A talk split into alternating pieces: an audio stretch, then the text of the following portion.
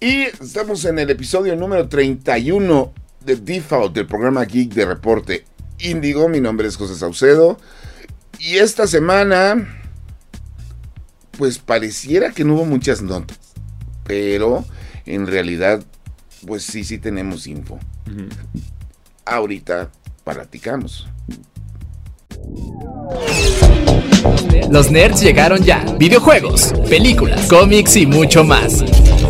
Esto es Default, el podcast geek de Reporte Índigo. Entra. Chris, ¿cómo estás? Bien, contento de estar una vez más aquí en Default. Ahora sí ya. Ya, ya, ya urgía regresar, ya urgía Sí. regresar. Estuve Sí, muy no. ocupado. pero Estuvimos, estuviste dándole la... Te, te tuviste que sacrificar por todos y lanzarte a... A Las Vegas, a- al Final Fantasy Fest 2023. ¿Y eso qué es? Bueno, para aquellos, es, para aquellos que no conocen, es, es el evento que hace al año Square Enix para celebrar a lo que es su franquicia más grande. La realidad Final Fantasy es la franquicia más grande. Y aquí se, se crea comunidad, hay actividades para los fanáticos, hay conciertos que, siendo alguien que no es tan apegado a Final Fantasy, por lo menos la música, yo sabía que eso es- era algo que valía la pena y estaba muy emocionado. También hay, hay presentaciones de diferentes temas. En este caso, el central, como es Final Fantasy XIV, que es el juego que no para de dar. Ya, ya son 10 años y se acaba de revelar una nueva expansión. Y hay más contenido que va a llegar en el futuro. No, y además la expansión tiene un pequeño chiste, se supone que está inspirada en América Latina. Sí.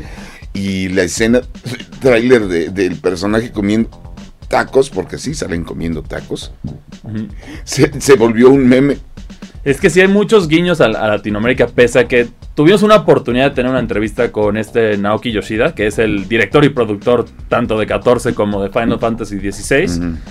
Nos dijo que oficialmente no hay, no no hay una región inspirada, pero pues, claramente vimos, hay mezcal, hay tacos, hay alpacas y también hay mucha vestimenta andina, por decirlo así. Entonces, y es el nuevo mundo, entonces sabemos que todo está apuntando hacia No. América.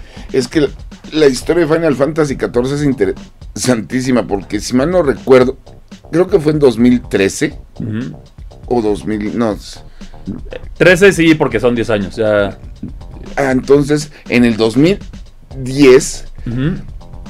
salió la primera versión de Final Fantasy XIV, Sí. pero salió hecha un, Sí, la, la- la que se. un desastre. Sí, la, la que se eventualmente corrigió y se volvió lo. No, ya lo que pasa es uno de los grandes logros creativos, me atrevería a decir. El juego salió malo, la comunidad se quejaba, pero pues ahí estaba. Sí. Entonces decidieron acabar con ese mundo, cerrarlo, y eso lo metieron en la trama del juego. O sea, te explicaron, se viene el apocalipsis. Square cierra el juego, lo termina, lo mata, siendo un RPG masivo en línea, lo ponen a rehacer desde cero y de ahí en el 2013 sale Final Fantasy Realm Reborn, que es el que conocemos ahorita.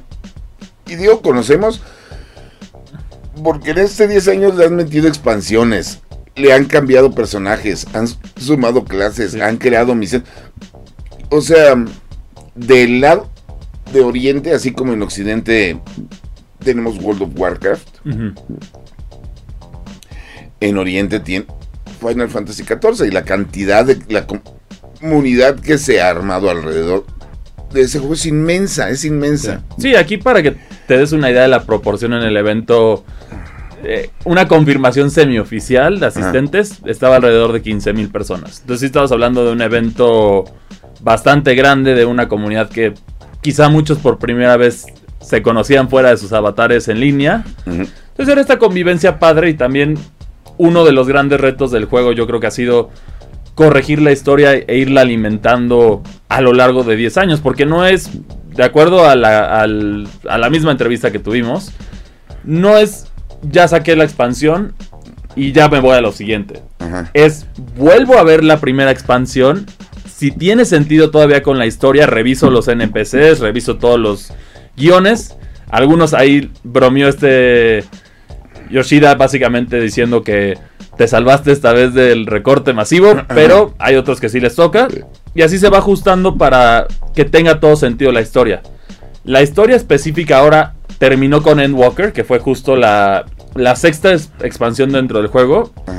Y a partir de ahora ya es una nueva historia. Dawn Trail ya es completamente una historia nueva que va a empezar y si sigue es en una tierra aparte. También debe aclarar.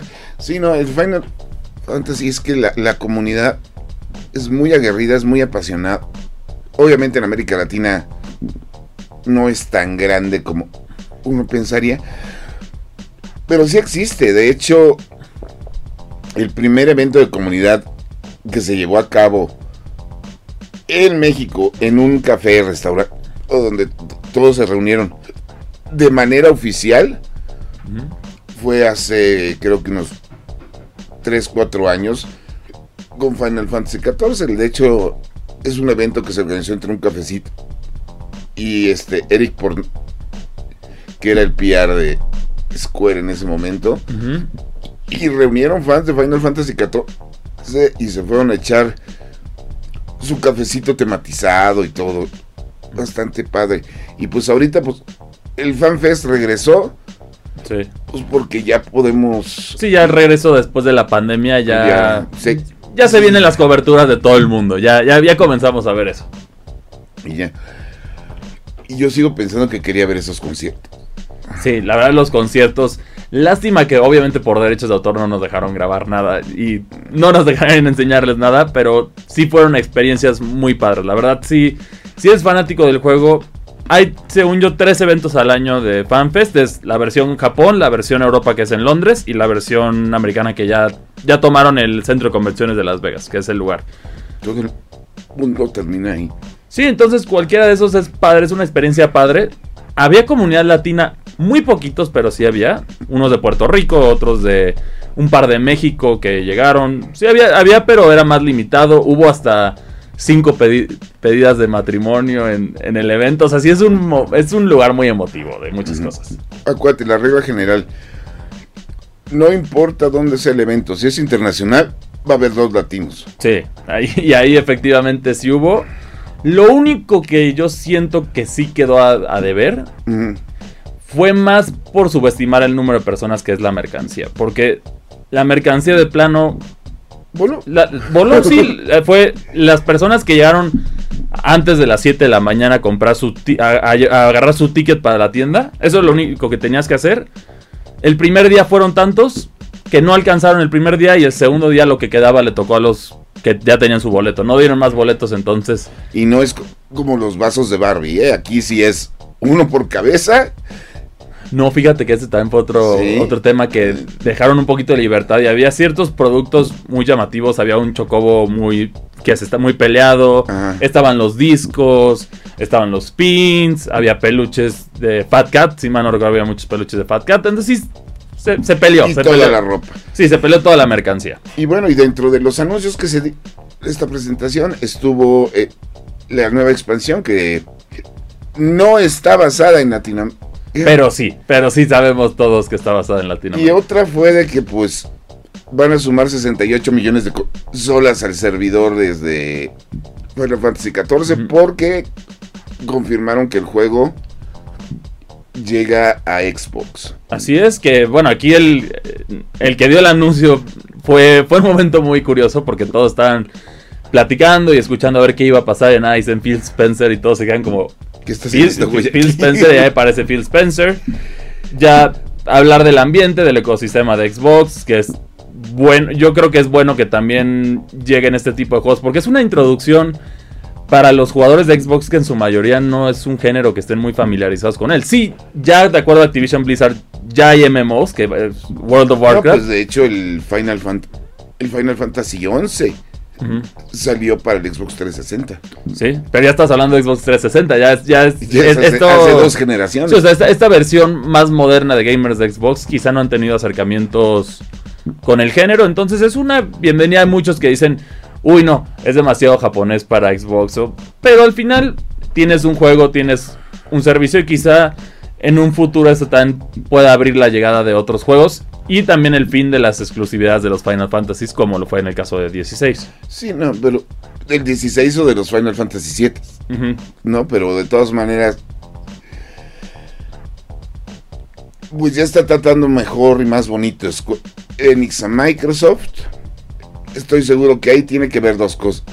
La primera, pues que Microsoft está creando su propio ambiente a través del Game Pass y los Y sistemas. del cloud gaming, sí, justo. Ajá, esa es una. Y dos, que como que PlayStation dentro de todo su desmán, como que también ya está perdiendo un po- poquito del control que tiene sobre el... Sí, entonces ahí ya yo creo que ya era un buen momento para entrar. Y también al final, como decimos, también para los jugadores de Latinoamérica es una buena introducción. Si bien el juego no va a ir, no va a estar en Game Pass por obvias razones, porque es un juego de suscripción, entonces tú tienes que pagar esa suscripción para tener acceso a todo el contenido. Pero lo que sí dieron que a mí sí me llamó mucho la atención, que también en especial para jugadores de Latinoamérica es algo, yo siento que es como un guiño, para parte de lo Xbox, es que vas a tener una, una demo expandida. Ah, Y cuando te digo expandida, estoy hablándote de, de decenas de horas, casi como 50 horas de contenido gratis para que pruebes el juego. O sea, así de tanto quieren que le entres a Final Fantasy XIV. es como el fentanilo. Cuidado. Cuidado, sí, exacto, cuídense. Y, y sí, La efectivamente, ahí está el juego. Ajá, Y Eric de Square México lo sabe porque se lo he comentado. La principal razón por la que yo no juego Final Fantasy XIV es que tengo personalidad adictiva. Y si yo empiezo ahí, ya no me van a Ya no, ya no te vas a ver aquí en, Sí, en sí. default. Así es. Si, pues fíjate, si ahorita con Diablo me lo tienen que ir a pagar, porque si no, no sé, ¿no? Sí, entonces aquí con, con, con 14 sí sería eso. Y también como otro anuncio que hubo, fue obviamente a menor escala, pero también fue muy curioso y llamativo, fue lo de la colaboración con Fall Guys que es de las dos partes. Por una parte, las, las alubias se disfrazan de diversos personajes de 14. Ajá, Y bueno, también tienes el disfraz de Chocobo que no podía faltar, entre otras cosas. ajá. Pero en el Golden Saucer también va a haber actividades de Fall Guys dentro de 14. O sea, es, es- generalmente yo, yo, te- yo, si mal no recuerdo, he visto contadas las veces que la colaboración es de, de los dos lados. Generalmente solo llegan a Fall Guys y ahí, y aquí tienes también los juegos para disfrutarlos con tus avatars ahí en, Sí, ¿no? en 14. Fall Guys va que vuela para seguir el camino de, De, de- de Fortnite, sí. de tener a todo el mundo ahí adentro. Con la diferencia de que Fall Guys, pues, como que levanta y se cae. Levanta Sí. y se Es que yo creo que está en temático por temporada. Hay temporadas que han sido muy llamativas. No ha, no ha logrado tener el nivel de consistencia de las temporadas de, De Fortnite. de Fortnite. Que yo siento que sí. Uy, ya se te acabó esta temporada, pero ve lo que viene. Mm. Por favor, ve lo que viene. Ya, esto ya, ya no, no te gusta Attack on Titan, no hay problema. ¿Quieres Star Wars? ¿Quieres Halo? ¿Quieres God of War? ¿Qué quieres? Ahí hay lo que sea. Sí, nos, sí, yo me acuerdo que cuando salió Goku se volvió una locura. Sí, Ahorita está Futurama y creo que creo que viene por ahí Terminator. sí. Ahorita el momento es Futurama, que también es. Coincide por el relanzamiento de la serie, que bueno, ya va a salir. Ya van a haber nuevos episodios después Que de. a mí me molesta mucho eso, por cierto. Yo estoy mixto. A mí me gusta mucho Futurama, pero siento que ya está contenida bien. El cierre que le dieron. El cierre que le dieron a la temporada, a la- a- ahora sí que la, a la última temporada de la serie original fue maravilloso. Sí, que no lo vas a spoilear, pero es muy bonito. Es un final muy bonito. No, olvídate, bonito es perfecto. O sea, sí, sí, no. Da miedo tocar eso. yo todavía estoy esperando en el mundo de las series animadas norteamericanas que haya un capítulo que llegue al nivel emotivo de el capítulo del perro de Fry. Hijo, ese, ese capítulo es brutal. O sea, yo conozco gente que se acuerda capítulo y llora. es que es muy fuerte. Emotivamente ese episodio es muy fuerte. Búsquenlo, señores. Sí, Futurama, según yo, está en Star Plus sí. o en Disney Plus. Star Plus, según En yo. Star Plus. sí. Y bueno, Si no han visto Hulu, ese Hulu episodio, también lo pueden ver por Hulu. Es- Ajá, si no han visto ese episodio, háganlo. Pero les aviso, van a chillar. Sí. ¿Se llama Jurassic Dog o cómo se llama? No acuerdo. es un. Recuerdo que era como un chiste de Jurassic Park y un canino. Es- Ajá. eso es lo único que hay ahí. Búsquenlo. Hecho, de hecho, googleé en la internet también una de las, si de por sí Futurama de todas las producciones de Matt Groening que son Los Simpson, Futurama y Desencanta. Ujú. Futurama estaba escrito con una sutileza y una genialidad Sí, como pocas series. así es. Por lo menos es mejor que la cosa esa que todo el mundo adora que se llama Rick and Morty. Es como el OG Rick and Morty, lo podemos decir así. Porque a mí sí me gustan las dos. Pero sí, Futurama Sí, también no, un estás de cariño acuerdo especial. que Rick and Morty son tres temporadas buenas Y ahorita ya bajó la calidad. y sí. ahorita ya dieron en la torre. Y digo, y a diferencia de otras series que siguen vigentes, yo creo que Rick and Morty ya va de salida. Sí. Y, y bueno, también en este caso también Futurama cerró con broche de oro, a mi parecer. Entonces, o sea, fue- tuvo lo que necesitaba hacer. Fue lo que necesitaba hacer. Y es muy buena serie para binge. Así es. Pero bueno, pues con eso terminamos nuestro primer bloquecito. Y nos vamos con la primera reseña, que es el perfecto ejemplo de tarde pero sin sueño. nos vamos con Sonic Origins Plus y re- regresamos. Reseñas. Durante los últimos 30 años, Sega ha luchado frenéticamente por revivir el carisma y atractivo que se alcanzó con las primeras cuatro entregas de Sonic the Hedgehog, sin tener un éxito que se le asemeje. Por esta razón, los juegos clásicos de Sonic se han editado y reeditado una y otra vez en decenas de colecciones propias del personaje o de la marca, para así mantener vigente al erizo azul con cada nueva generación de gamers y al parecer, este es su más grande logro. ¿Esta nueva colección podrá repetir este fenómeno? Borrón y cuenta nueva.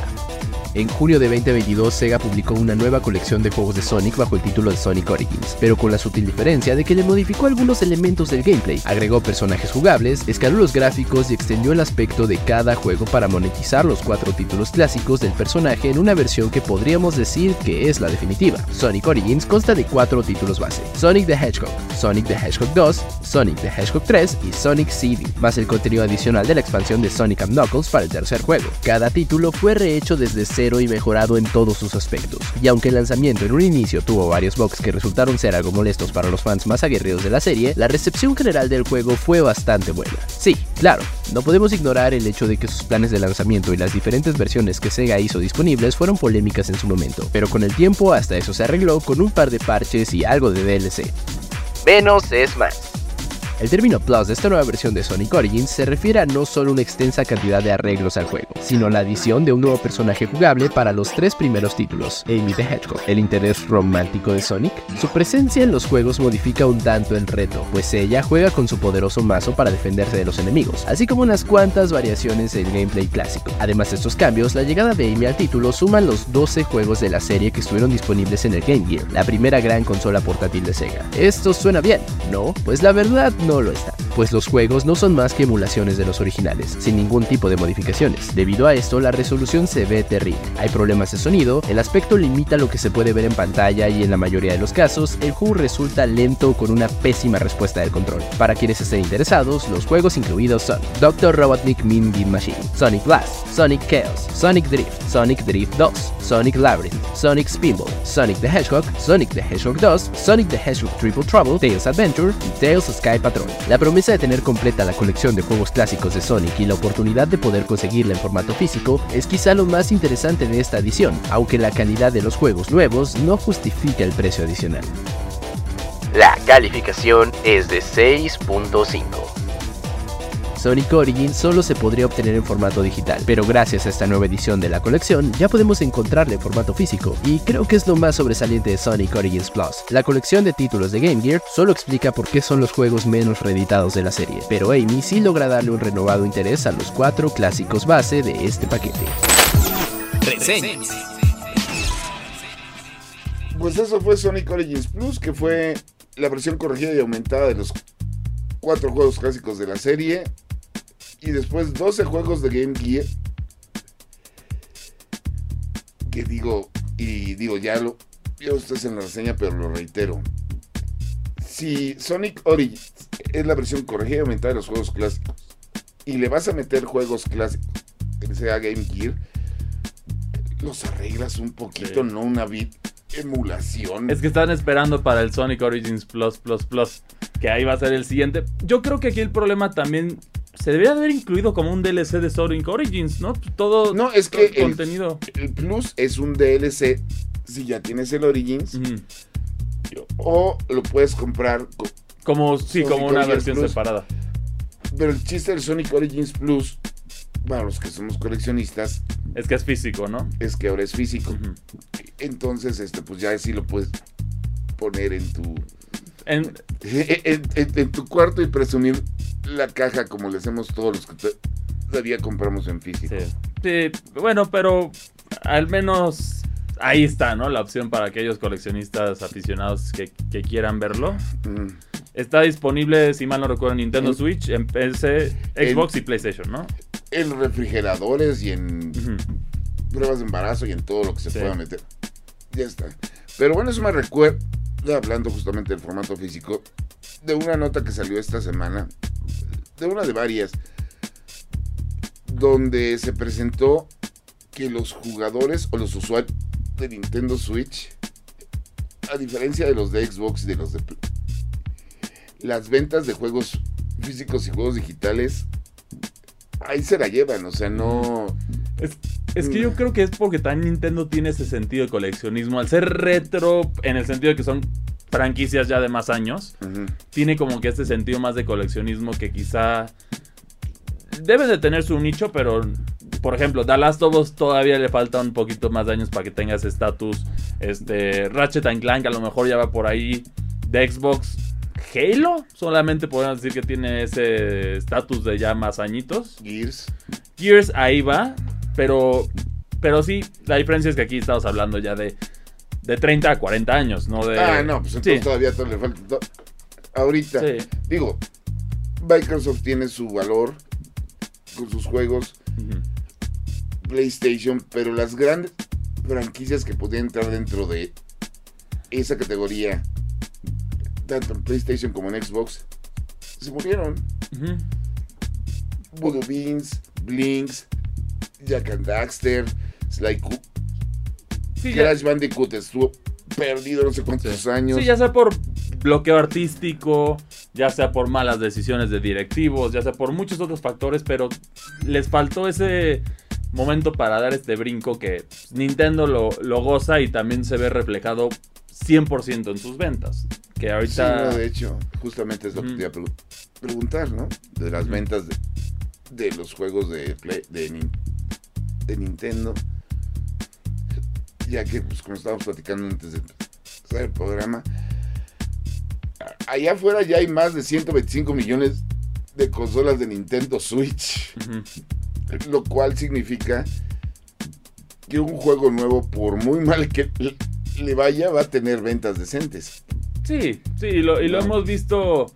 El patrón en el Nintendo Switch es que todas las franquicias prácticamente, con excepción de Mario, porque pues, de Mario sí es un reto muy difícil, todas han superado, son los juegos más vendidos de su respectiva consola. Y aquí lo tenemos en datos duros, el Nintendo Switch ha sido lo que Nintendo no disfrutaba en años, hasta más que el Wii.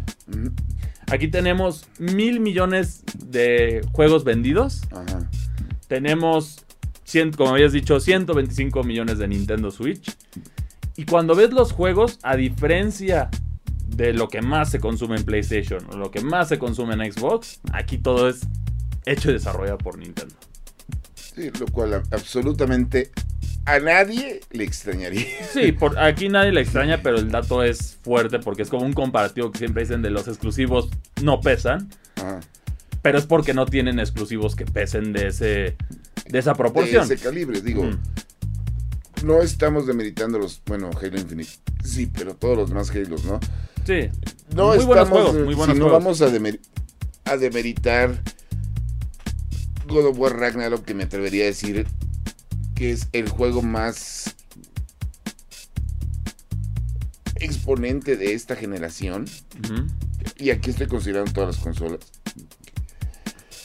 No estamos diciendo que sean malos juegos, pero a nivel de ventas, ninguno de los dos le va a llegar lo que lleva Mario Kart. Sí. Y aquí hablamos también como, como cereza en el pastel de un, de un juegos que no, no entran en descuentos. Es muy raro encontrarlos Ah, no, los de Nintendo son con oferta. Sí, o sea, entonces aquí estamos hablando de eso y, y bueno, la lista de los 10 juegos más vendidos que aquí se los vamos a dar. Primer lugar definitivamente es Mario Kart 8. Un juego que es la razón por la que no hemos visto Mario Kart 9 a pesar de los años. Ya se convirtió, si sumamos las ventas de la versión de Wii U y de Nintendo Switch, es el sexto juego más vendido de todos los tiempos. Y todavía, y salió cuando salió Nintendo Switch, ¿no? Estamos hablando Sí. de 2017. Sí, bueno, con Wii U un poquito antes de 2014, tirándole por allá. No, pero estamos hablando del Deluxe. Sí, el, el- el Deluxe Es 2017. Y como estábamos platicando hace rato de Final Fantasy, lo siguen manteniendo vigente con pistas. y Que con se me hizo tarde eso, ¿eh? Yo Ajá. siento que la, de- la decisión de Nintendo ahí fue como. Básicamente dijeron, pues ya va a morir en ventas, este ya empezamos a trabajar en el Mm. en Mario Kart 9 y vieron, pues espera, esto no se está frenando, no se está frenando, porque ya de por sí Mario Kart Deluxe, o sea, el 8, ya tenía el DLC de Nintendo Wii U. Aquí puede meterle más contenido, ya prácticamente hay muy pocas pistas que no hemos visto de ningún Mario Kart, que ya los rumores ya empiezan, hay alguna que otra favorita que se quedó fuera, pero pues ahí están. Pero es que ya está teniendo el mismo. Va a tener el mismo problema que el Smash Bros. Ultimate. Ya es todo. ¿Cómo superas eso? ¿Y ahora qué? Sí, exacto. ¿Cómo O sea, ya superas eso? Ya metimos todas las pistas de Mario Kart. De todos los Mario Kart. ¿Y ahora? Sí, ese es el, el gran reto. Entonces, por eso no es sorpresa que fuera el primer, el juego más vendido en este momento. El segundo es una curva de sorpresa porque nadie lo veía venir, que es Animal Crossing New Horizon. El juego que representa a la perfección en la, a la pandemia. Este momento que todos estábamos encerrados y que pudimos crecer nuestra isla y relajarnos y distraernos un poco de la tragedia del mundo, ¿no? Quiero que sepan que ese juego es tan grande que Xbox en sus redes sociales en su momento le enseñó a la gente cómo hacer ropa de Xbox para Animal Crossing. O sea, cómo hacer los patrones para que salieras con tu camisita de Xbox en el juego de Nintendo. Lo cual te habla de- del tamaño del juego. O sea, no es posible que en cuanto a Mark, pues Microsoft ahí dobló las manos. Yo creo que todos, porque hasta celebridades, por ejemplo, ahí teníamos a, a Laia Wood, Frodo para, para los amigos. También él ahí en Twitter siempre pedía que intercambiaran los turnips con él para, para hacer su economía, muchos memes. A mi parecer, ahí el juego del año, lo, habíamos, lo hemos debatido en otros casos, si, si hablamos de impacto cultural, se lo voy a haber llevado a Animal Crossing. En calidad, obviamente God of War y Red Dead Redemption se están dando golpes y los demás juegos. Pero En impacto. en impacto no hubo más otro bien juego. Más que impacto en trascendencia. ¿sí? Y- Porque eso mantiene vigente todavía el juego. Si yo me acuerdo, hay un show, este, y disculpen ustedes el cambio radical de tema. Hay un show que se llama RuPaul's Drag Race, que es muy popular en Estados Unidos dentro de diversas comunidades. Tuvieron hasta su show de, de mod en Animal Crossing, ¿no? Sí, es que al final es eso, fue un impacto cultural, fue algo más... Fue como en ese sentido como Club Penguin en su momento tuvo ese pegue o ciertos juegos de multi, multijugador en Digo, línea desta- masivo. de- destacaría que, que hasta Sega le entró a eso de hacer ropa y todo eso dentro de Animal Crossing, pero pues Siempre le entra a los desmanes Sí. Aquí le entraron todos, por eso no es sorpresa que sea el segundo más vendido. Lo que es sorprendente es que Animal Crossing era una franquicia que nunca, nunca Nintendo esperaría que tenía esas ventas, porque era- estaba en la misma estatus que digamos Metroid, Pikmin, que ahorita también vas a hablar de esos juegos. Ajá. Tercer juego más vendido, tampoco es sorpresa, Super Smash Bros. Ultimate. o- De hecho, El- a mí me sorprende que esté en tercer lugar y no en segundo. Sí, es que ahí fue la curva que nadie se esperaba de Animal Crossing. Porque generalmente Mario Kart y Smash Bros. son los, los que venden fuerte porque son. Los juegas con amigos, los puedes jugar en línea. Y son juegos como de cajón que tienes que tener si tienes un Nintendo No, Switch. y, y además el Smash Bros. hizo algo que todas las agencias de Mark, sean de videojuegos o no, en este beta quisieran, que es cada vez que anunciaban un personaje nuevo, el que fuera, así, Sí, viral. así fuera, no sé, cuando es que el, el caos que fue cuando confirmaron a Banjo Kazooie. Y ahí fueron varias curvas, sí. Sí, no, no, ahí está. El final, cuando anunciaron a Sora de King Kingdom Hearts, que todo el mundo se volvía loco cada vez que anunciaban algo, incluso cuando era otro mono de Fire Emblem, o lo que tú quieras y mandes. Sí, yo creo que el anuncio más flojo fue el de Byleth, pero fue por el porque ya estaba la gente medio harta de Fire Emblem. Después ya se encariñaron con Byleth. Tenías que hacerle un poquito de marketing a ARMS, a ver si lo levantabas, pero pues no, no, no le ayudó. Pero bueno, eres un personaje. Nadie se acuerda de ese juego. Eres creo. un personaje divertido. Yo, la verdad, hubiera elegido a la bruja, ¿saben por qué? Ah. Pero bueno, eso es, eso es una historia para es otro. otra historia. Sí, Twintel, la verdad, hubiera sido mejor representante a mi parecer. Y pues ahí le agregas un poquito de toque waifu, ¿no? A- Al, Al- Ma- que, que necesitan, que siempre necesita y más villanos. Entonces, y además es el argumento. único videojuego actualmente donde puedes agarrar a un cuate de Tekken, a un cuate de Street Fighter y a un cuate de King of Fighters a, a meterse, Sí. a romperse la cara. exactamente. Entonces, por eso Smash no es sorpresa. De ahí pasamos a The Legend of Zelda Breath of the Wild como el número 4 que superó 30 millones, nada más. Aquí tenemos exclusivos, como decimos, que Soñarían Ajá. 2 millones. 2 millones es un buen número para algún exclusivo de otras compañías, pero aquí pues, es, fue el Zelda. 30 millones es estándar. Casual, ¿no? Sí, Casual. casual. Y aquí, pues bueno, sabemos juego que revolucionó mundo abierto, este juego del año de 2017. Y de ahí pasamos al otro juego que también competía en 2017, Mario Odyssey, con 25 millones de unidades vendidas. Luego viene... Zelda vendió más que Mario. Sí, así es. Tears of- es que bueno, Breath of the Wild por el hype que hubo Mm. y el juego del año también le dio el empujoncito extra que necesitaba. No por Mario Odyssey vendió muy bien, pero no le alcanzó en ese sentido. Luego tenemos la Pokémonía, que es corridito. El 6 y el 7 son Pokémon Sword and Shield, seguido por Pokémon Scarlet and Violet, que yo creo que Scarlet and Violet lo va a superar. Solo es cuestión de tiempo, porque están, se, lo separan 3 millones de unidades, no es tanto en ese Eso no sentido. es casi nada pa- Sí. para, para Pokémon. El 8 es un número bastante sorpresivo. Super Mario Party. ¿Quién lo diría, no? Que el Mario Party, después de que se quemó esta franquicia y revivió, el Super Mario, Mario Party. Party. Ujú, así es. El Super Mario Party específicamente fue el primero que salió en Nintendo Switch. Mm. El que tiene mecánicas exclusivas de Nintendo Switch, como lo de. High Five y todo eso. Ah, A mí me gusta más el otro, el clásico también, pero es, es buen juego, la verdad. ese es mi sorpresa. Sí. Noveno, eh, que es uno de los juegos más recientes que también está arrasando con todo, que es The Legend of Zelda Tears of the Kingdom, que ya, ya se acerca a los 19 millones de unidades Sí, vendidas. pero ese está ahí meses. porque salió este año. O sea, Eh, pero lo- es lo que decimos, está increíble que definitivamente yo creo que va a superar a, Tears, a Breath of the Wild. Es cuestión de tiempo solamente, porque ya va a más de la mitad y lleva solo un par de meses, no lleva ni seis meses en el mercado. Y por último, Super New Super Mario Bros. U Deluxe. Con, con unas modestas 16.17 millones de unidades. Que eso es dentro del estándar de... Pues esto es dentro del estándar de Nintendo para un juego de Mario. Sí, y además es un juego que no es. pues, Para mí no es la gran. co- Es como el más. A mí se me hizo el más genérico de los New Super Marios.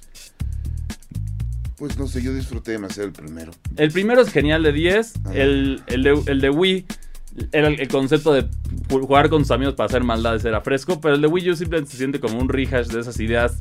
Y solo tiene un nivel Ah, no, muy memorable. pero El primero de Nintendo Wii, Sí, ese, es- ese es New, Super Mario Bros. Wii. Ese es sí. No, nada más lo único que me acuerdo es que nunca pudimos terminar un nivel porque nos estábamos fregando. Sí, que es- parte del encanto de estos juegos. Pero también esa, esa franquicia. Bueno, ese nombre ya definitivamente ya está muerto porque ya New Super Mario. Bueno, Ya Ma- es Ma- Super Mario Super. Mario Wonder ya es completamente distinto. Estilo artístico, todo lo demás, mecánicas. Parece que es el futuro. Pero por otra parte, el Nintendo Switch ha sido positivo para las franquicias que no gozan de estas ventas. ¿A qué me refiero? Bayonetta le fue bastante bien. Proporción de Nintendo decente, pero proporción de otro estudio que tenga un exclusivo le fue excelente. Ajá. Metroid Dread es el Metroid más vendido de todos los tiempos, superando 3 millones de unidades. Fire Emblem Three Houses es el juego más vendido dentro del género de RPGs estratégicos, que es un logro importante. No, y además para todo el apoyo que le da a la gente de Nintendo a Fire Emblem. Que luego hasta dices, oye, pero pues es que no, no es tan popular como otras series. Pues tiene que... Sí. Pikmin 4, que ya Pikmin 4 no lleva ni un mes de lanzado. Y ya está. Ya es el juego de Pikmin más vendido de todos los tiempos. La verdad, o sea, es una mina de oro Nintendo Switch para franquicias. A mí me gustaría que de cierre le dieran ya de plano, porque ya vamos para el cierre del Nintendo Switch. Que ya de plano, ya le, ¿por qué no sacas el, el F-Zero y es para darles el último empujoncito para que saquen un nuevo juego? Sí, no, sobre todo F-Zero, porque yo siento que F-Zero, aunque los juegos anteriores no han vendido tanto, Ven- el hype alrededor de que anuncien uno nuevo, ayudaría yo a darle creo que un le ayudaría empujoncito. bastante. Como a Metroid le pasó. Como Pero Metroid. sabes que yo siento que no lo sacan porque es un ju- juego de carreras y los- digo, ¿para qué si ya tenemos Mario Kart?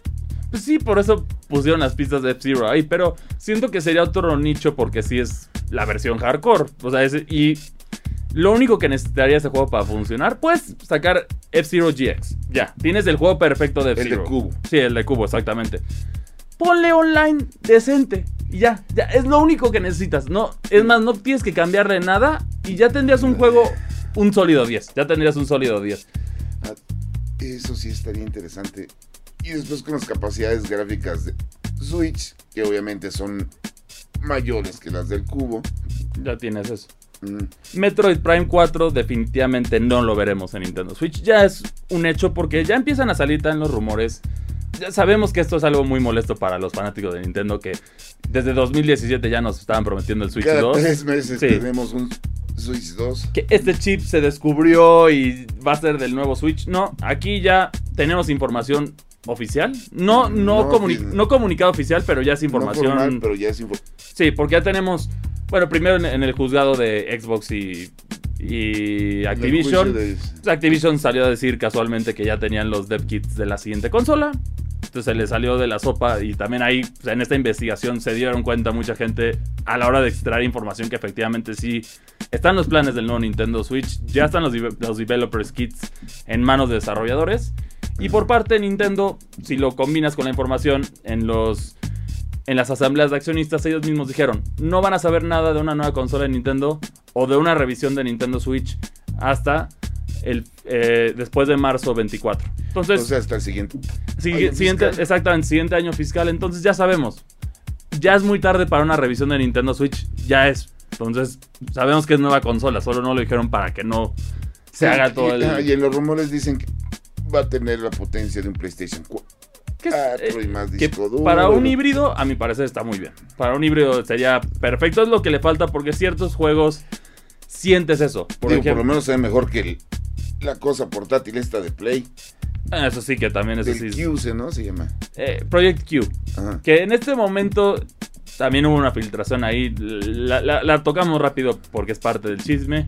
Se filtra, está corriendo en, un, en el sistema básico de Android. Definitivamente es muy temprano. O sea, todavía está en desarrollo porque ni- la interfaz todavía ni siquiera se ve coordinada con el PlayStation. Entonces, pero en sí no se ve tanto para lo que costaría. Eh, pero bueno, eso es, eso es gusto de cada quien, ¿no? Es cosa de Play. Sí. Nosotros ya viene la consola y, es- y, fíjate, y ahí se repite de nuevo el mismo patrón que con Super Smash Bros. y Mario Kart. ¿Qué le vas a meter a esa consola para super al Switch? Yo, te, yo Digo- tengo mi lista, mi cartita de Santa Claus, que la, la vas a compartir, ¿no?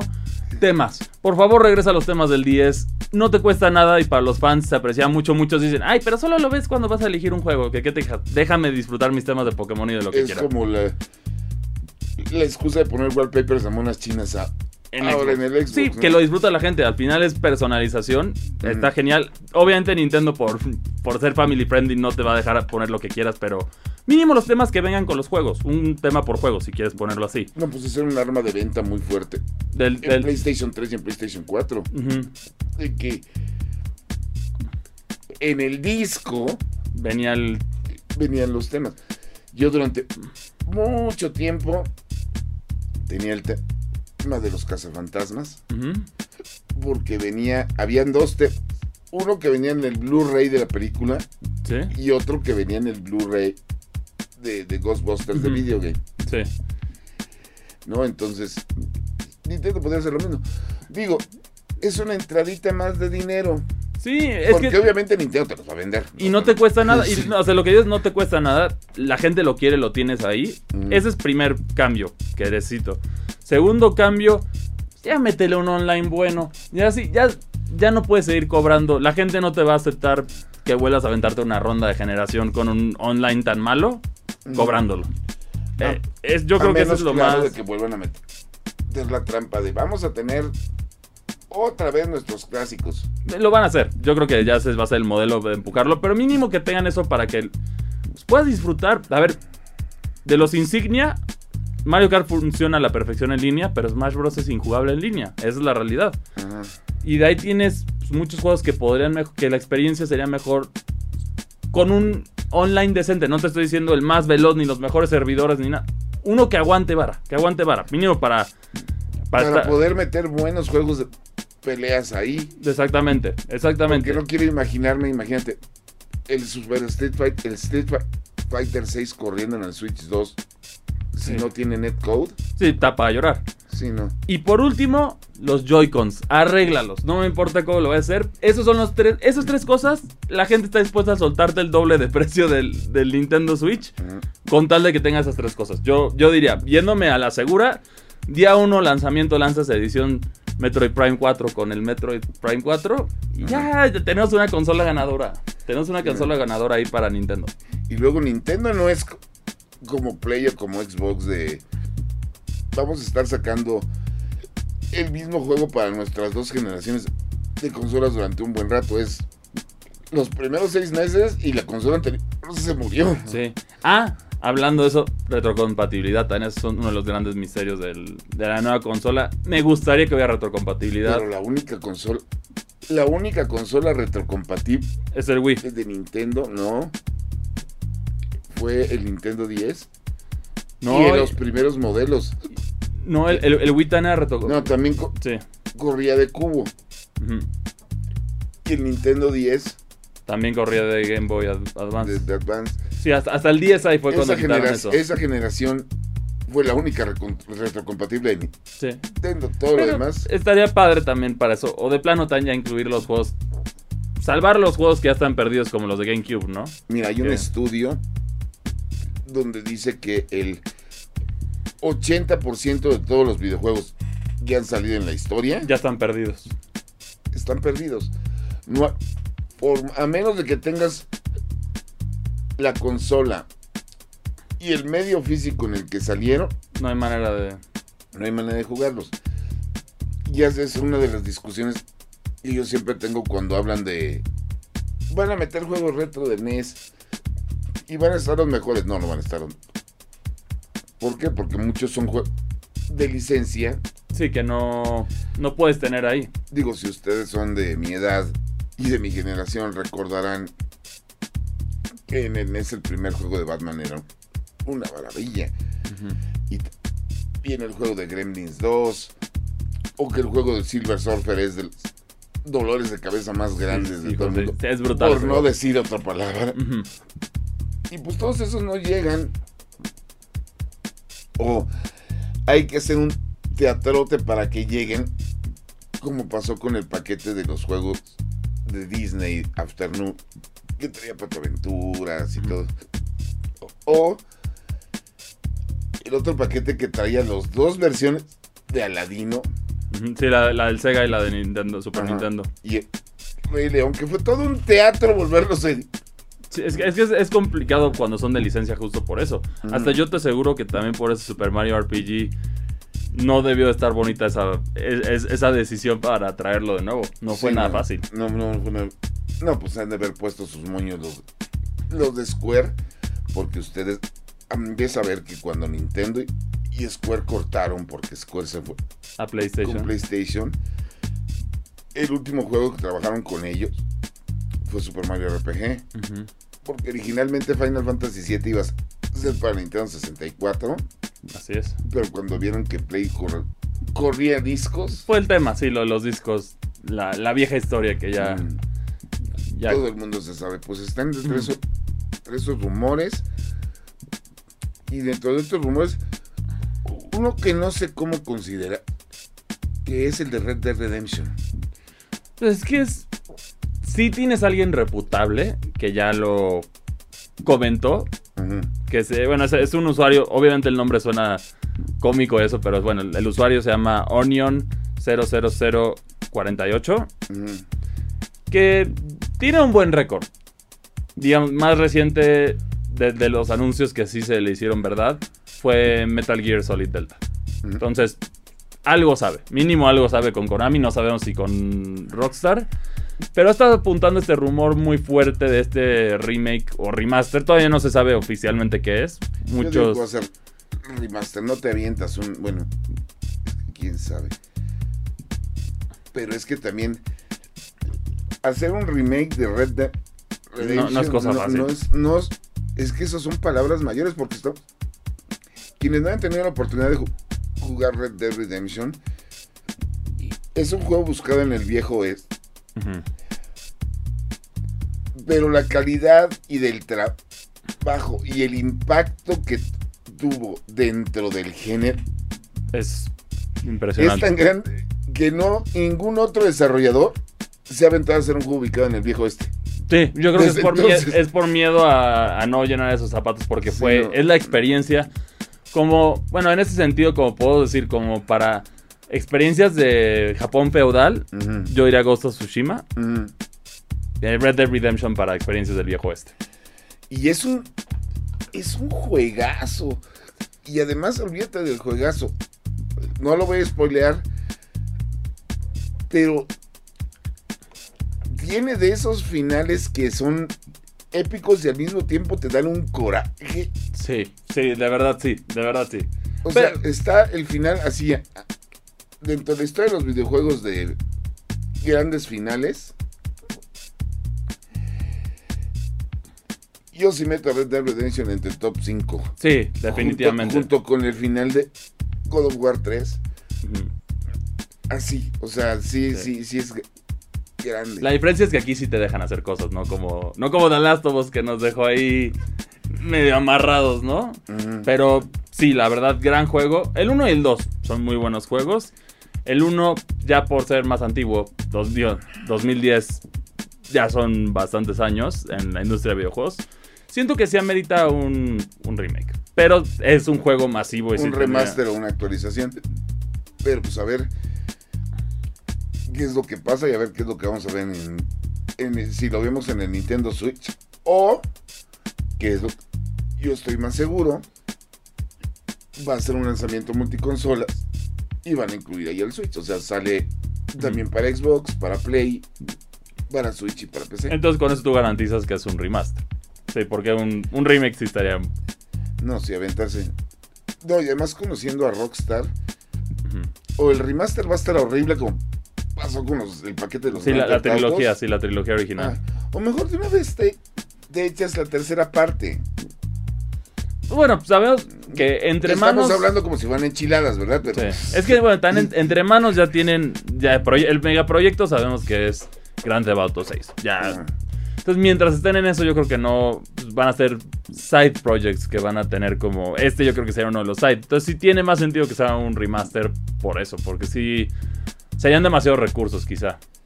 pero bueno, nosotros aquí deja la conversación porque tenemos que irnos ya a nuestra segunda reseña del mes, de la semana, que como te decía hace rato, es mi primer Metroidvania. Y así podría considerarse que es el Disney Illusion Eye que salió por parte de, de, de, del Ala Studios en exclusiva para Nintendo Switch. Un juego donde puedes jugar con Mickey, Minnie, Donald, Goofy. Y es un Metroidvania explorar, recoger cositas y todo muy bonito. Pero tiene el chiste de que tiene multijugador, multijugador local. Y créanme, jugarlo solo, O sea, la experiencia es con amigos o la con familia. Experiencia es con amigos. O sea, yo lo jugué con mis sobrinos, felices los tres. Muy divertido. Pero bueno, chequen la reseña y nosotros regresamos. Reseñas. Desde la época de los 8 bits con el NES y el Sega Master System, los juegos protagonizados por Mickey Mouse han marcado un hito dentro del género de plataformas. Clásicos como Castle of Illusion, Magical Quest, Fantasía y muchos otros marcaron el camino al que ahora regresa el ratón en Disney Illusion Island, una aventura exclusiva para Nintendo Switch que ofrece más de lo que aparenta, pero no tanto como podría haberlo hecho. El engaño. Una bonita tarde de verano, Mickey Mouse, Minnie, Goofy y Donald se encuentran en una isla tras recibir una carta donde los invitan a un picnic. La realidad es que estas cartas fueron una carnada enviada por parte de los habitantes de la isla para que los héroes les ayuden a recuperar tres libros mágicos antes de que el lugar caiga en el caos. El grupo acepta la misión y sale en busca de los ladrones en un mundo sorprendentemente extenso, donde tendrá que obtener habilidades especiales para explorarlo por completo y en su camino habrán de recolectar cuanto secreto, objeto, moneda y corazones se encuentren. Disney Illusion Island es un Metroidvania en el sentido estricto de la palabra, tomando muchas de sus ideas de los ahora clásicos como Ori and the Black Forest y Hollow Knight, pero con un nivel de reto muchísimo más simple. De hecho, si Celeste y Super Meat Boy son el ejemplo perfecto de los juegos más retadores que hay en el género de plataforma, este título es el perfecto opuesto, y eso se agradece bastante. Este juego centra su acción en la exploración y las plataformas, por lo que no hay peleas de ningún tipo. Incluso contra los jefes, la interacción contra ellos es mínima. Los enemigos, aunque abundan, deberán ser evitados, y conforme obtienes nuevas habilidades, tu objetivo será explorar los mapas por completo, descubrir las áreas secretas, obtener las tarjetas de los enemigos, los recuerdos de los grandes clásicos de Mickey y las esferas de luz con las que puedes comprar diversos objetos, incluyendo la posibilidad de expandir tu barra de vida. De colores. No podemos negar que en cuanto a gameplay este juego no ofrece nada nuevo. De hecho, se limita en muchos aspectos para ofrecer una aventura que sea accesible para todo tipo de público. Esto hace que el juego se sienta fácil y quizás hasta lento para fanáticos del género, pero gracias a la opción de jugar hasta con tres personas al mismo tiempo de manera local, la aventura se vuelve extremadamente entretenida y hasta memorable. Un trabajo que ayuda mucho a lo anterior es el trabajo de animación del juego para todo, tanto los personajes principales como los enemigos, como los personajes secundarios. El nivel de trabajo se ve en cada detalle, el cual se complementa perfectamente con un guion graciosísimo e inteligente, que da lugar a grandes protagonistas aparte de los mismos. Sobre la música, esta no es muy memorable y los escenarios pues son extremadamente genéricos, lo cual puede ayudar a perderte, pues las diversas áreas son muy parecidas, aunque eso sí, encontrar en ellos los Mickeys escondidos es todo un reto aparte. La calificación es de 7.5. Disney Illusion Island resultó ser una bonita sorpresa, accesible y familiar. Sí, no es un Metroidvania retador para los fanáticos del género, pero es perfecto para los niños pequeños y quien quiera conocer este tipo de juegos. El título comienza algo lento, pero conforme avanzas, este va mejorando considerablemente. Como curiosidad menor, vale la pena. Y bueno, eso fue Disney's Illusion Island. Que les digo, dentro de los elementos más bonitos del juego Está obviamente la el apartado multiplayer, pero porque es regla general. En un juego de Nintendo, entre más estén jugando al mismo tiempo, más divertido el ambiente. Pero lo otro, si lo alcanzaron a ver en los videos, es que tiene un trabajo de animación. Como pocos juegos los tienen ahorita. Siento que no llega al nivel de Cuphead, obviamente. Pero para ahí va. Siento que es un que la animación es algo como que muchas veces pasa desapercibido, ¿no? Que es algo que todo buen videojuego necesita, pero siento que muchas veces como que está ahí, ¿no? Solo escuchas casos muy raros como Cophead, que pues, es como la énfasis de miren la animación y todo esto, y también otro que a mí me encanta que sería un buen, sería bueno revivirlo Wario Land Shaker. Siento que en Nintendo, en Nintendo Switch quedaría muy bonito ese juego no quiero ver a la gente jugando en Mario, el Wario Land Shaker en un Nintendo Switch Lite. Bueno, sí puede volar, sí puede volar tu, Nintendo Switch, pero ahí hablando de la animación, son estos juegos que pues, los dibujos son hechos a mano, es cada, cada fotograma de la animación es hecho a mano, entonces esos, esos juegos son encantadores cuando salen. Ya no son tan comunes, es un round que muchas veces al igual que la animación ya nos avientan muchos estudios, pero es pues, especial. es, que te estás metiendo en una gota animar todo a mano, después pasarlo a computadora. Es que laboral es muchísimo, pero el resultado cuando lo hacen es increíble. Es maravilloso. Pero bueno, ya con eso terminamos la sección de videojuegos. Nosotros creo que ahora sí nos vamos a ir a la hora. Sí, ahora sí. Para que César no nos regañe. Entonces, pero antes tenemos que comentar un, una noticia que yo no entendí. Atrás Oppenheimer, sí hay mucha estatua todavía las dos web, lo que quieran. Pero esta semana Gal Gadot salió a decir que está trabajando con James Gunn en la tercera película de La Mujer Mara. Ujú. Y bueno, yo ya no entendí. Sí. Primero dice este hombre que va a ser borrón y cuenta nueva del universo de DC. Después dice que lo que varias películas que están saliendo ahorita sí van a tomarse en cuenta en su universo nuevo. Después de Flash, que iba a ser el final del universo anterior y el inicio del nuevo y a la y ahora no pasó nada porque pues Na- nadie la vio. fue un fracaso espantoso en el cine. La Mujer Maravilla, digo, entiendo por qué Gal Gadot seguiría la Mujer Maravilla en primera, porque la mujer se ve hermosa en el traje de la Mujer Maravilla. Y lo pueden confirmar viendo de, de Flash, por un lado. Pero por otro lado, a ver, sacó a Ben Affleck como Batman, sacó a Henry Cavill como Superman, pero se queda con la Mujer Maravilla. No sabemos qué va a pasar con Aquaman, porque Aquaman la han estado, la tuvieron que refilmar varias veces y ahorita pues ya no la pueden refilmar porque están en huelga, pero dicen que la película no está tan buena. Sí. Y bueno, para empezar todo el drama de Amber Heard, que...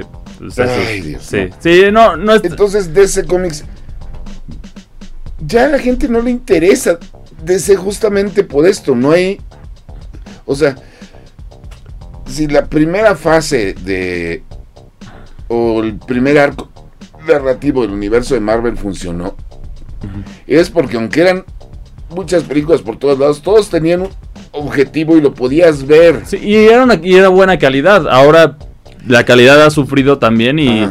Y en el caso de DC, por lo menos lo que le está yendo mejor es lo animado, ¿no? Porque lo animado, pues, tenemos la nueva temporada de Harley Quinn, que gran serie, sí, Mm. para adultos, pero gran serie. Y Y también la de Superman, que ahí va, ahí va, ahí va, ¿no? Lo que me recuerda una cosa, y yo sé que la gente de HBO. Max nos ve.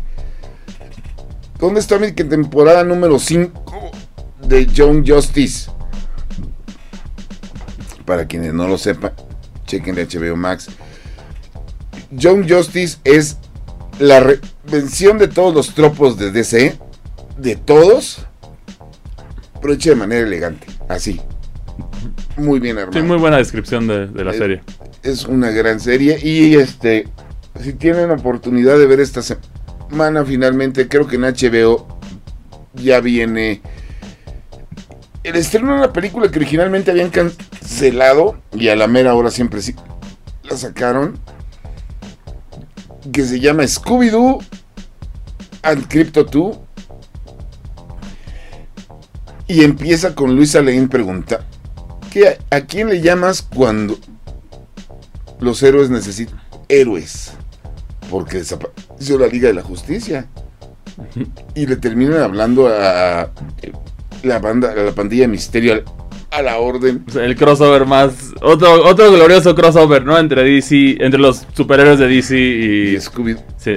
Y bueno, hab- hablando de universos. Si a ustedes les suena rap que Scooby-Doo esté trabajando con los superamigos, cosa que no, no es nueva. Pero en la historia de los grandes crossovers que ha tenido Scooby-Doo en películas a, a video, les aseguro desde ahorita, ¿ustedes no han visto una película genuinamente bizarra? La de Kiss Hasta que ven la de Scooby-Doo con el grupo Kiss. es genial. Es genial. Esa película es genial. De hecho, fíjate que todas las de Scooby-Doo. A mí me gustan las películas de Scooby-Doo. Siempre, tanto crossovers como originales siempre han sido sólidas. Y ahí es buena recomendación porque también creo que a HBO Max acaban de llegar más películas de Scooby-Doo. De, otros temas, acaban de regresar. Por ahí está la de. La de como los hombres lobo, pero que eran gatos, que también es, divertida. Pues para unos buenos sustos cuan- para los niños, ¿no? Son Sí, divertidas. no, pero la de Scooby-Doo y la de la WWE, la de los luchadores. Eso, y para quienes no lo sepan, James Gunn es el guionista de las dos películas live action de Scooby-Doo. Para que vean, y bueno, pues nosotros nos vamos. No sin antes recordarles que este fin de semana ya está en cines la película El tiburonzote. Hijo, ¿qué- ¿Viste cómo debutó en tomatazos? Un cero. Lleva un cero. Ah, Y aún así, yo sé que la voy a ir a ver al cine y si la encuentro en IMAX la voy a ir a ver. ahí está la burla clásico de culto, ya garantizado por el Mm. cero. Y lo más doloroso de todo es que creo que va a ser más dinero que de Flash. Yo creo que sí. Es que esos son como por morbo, como el Sharknado y ese tipo de películas que pegan porque pegan y. Y lo mejor de todo es el vaso que pusieron en una cadena de cines de Megalodón. Porque es un vaso de plástico transparente, en lugar de agarradera como tarro, el tiburón. Pues tenían que hacer algo así. Mm. Pero, y de recomendaciones de videojuegos rápido antes de irnos. ¿Recomiendas el de Disney o no? Disney Illusion. Sí, pero siempre y cuando tengan gente quien jugarlo. Ok. Yo de recomendación, ayuden a Metroid Dread a levantar un poquito. Jueguen Metroid Dread. Yo lo volví a jugar después de para celebrar las 3 millones de ventas. Y Pikmin 4 también. Excelente juego. Sí, no, sobre todo. Ahorita que se está poniendo de moda. Ya viste que se está poniendo de moda el Pikmin en los streamers. Sí. Ah, Yo, he estado jugándolo, de hecho hoy en la tarde seguramente me van a ver o en, en los días que esté streameando. Ahí he estado dándole a Pikmin, tratando de pasarlo lo más rápido posible. Vamos bien en ese stream. Y bueno, pues ya nos vemos la próxima semana. Ahora sí vamos a tener aquí a Neri. Es el final de temporada. Así como especial van a ver a Neri y a Cristian cambiar de peinados. Así es, así es. y por ahora, síganos en todas las redes sociales de Indigo Geek y de Reporte Índigo. Y recuerden, estamos en Facebook, Twitter, Threads, YouTube, la página web de Reporte Índigo y en Locura FM. Nos vemos. Acabas de escuchar Difo, el podcast geek de Reporte Índigo. Nos escuchamos la próxima semana, pero el chismecito friki no para en todas las redes sociales de Índigo Geek MX. Hasta la próxima. Este podcast de Reporte Índigo es producido por César Carrera, con locución de José Saucedo, Cristian Maxice